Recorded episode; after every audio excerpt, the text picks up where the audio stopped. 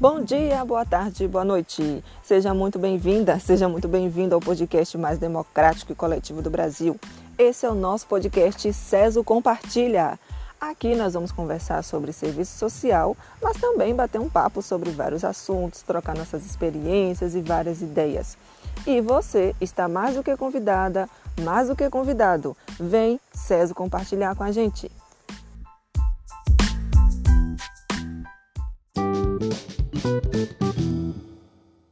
Sejam bem-vindos a mais um episódio. E hoje, no SES Compartilha, nós vamos falar sobre dica, dica de texto, dica de leitura. É, a dica de hoje é de um texto intitulado Os Espaços Socioocupacionais do Assistente Social, de autoria de Marilda Vilela Yamamoto. Esse texto está compondo um capítulo da coletânea Serviço Social, Direitos Sociais e Competências Profissionais a famosa coletânea, que foi feita em parceria, fruto de uma parceria do Conselho Federal de Serviço Social e da ABEPS, que é a Associação Brasileira de Ensino e Pesquisa em Serviço Social, em 2009. E nesse texto, é, a Yamamoto ela vai falar e cara, caracterizar, na verdade, o assistente social como um trabalhador assalariado e portador de um projeto profissional que é enraizado no processo histórico. Então, esse texto vai discorrer sobre a profissão, sobre o profissional e sobre essa relação que esse profissional tem com os diversos espaços socioocupacionais onde ele está inserido.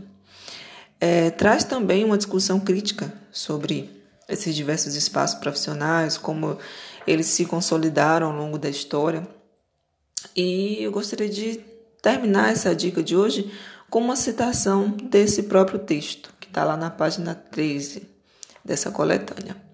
E diz o seguinte: que o assistente social ingressa nas instituições empregadoras como parte de um coletivo de trabalhadores que implementa as ações institucionais e empresariais, cujo resultado final é fruto de um trabalho combinado ou cooperativo que assume perfis diferenciados nos vários espaços socioocupacionais.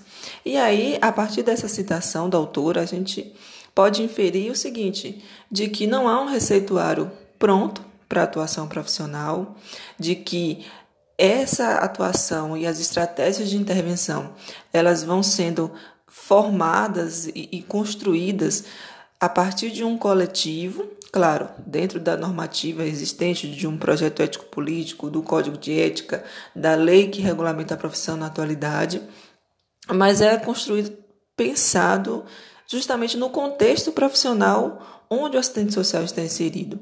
Isso significa dizer que não há um modelo pronto, mas nós temos sim norteadores que balizam a nossa ação. Esses norteadores, o principal deles é o nosso projeto político, né?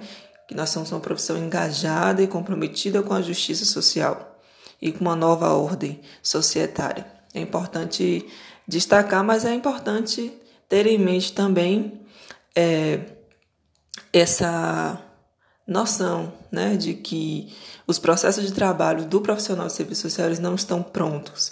Então, assistente social da educação, da saúde e do sócio jurídico, da habitação, de tantas áreas que, nas quais nós estamos inseridos, é, é preciso se apropriar de uma normativa própria, daquela política de atuação e também de estratégias de intervenção para aquela realidade, para aquele público usuário. Fica a dica, só repetindo o nome do texto do capítulo da Marilda Vilela Yamamoto, Os Espaços Socioocupacionais do Assistente Social, que está lá na coletânea Cefes ABEP de 2009, Serviço Social, Direitos Sociais e Competências Profissionais.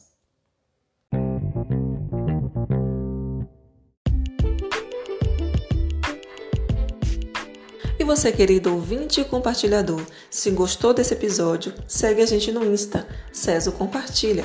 Estamos no Spotify e nas principais plataformas de podcast.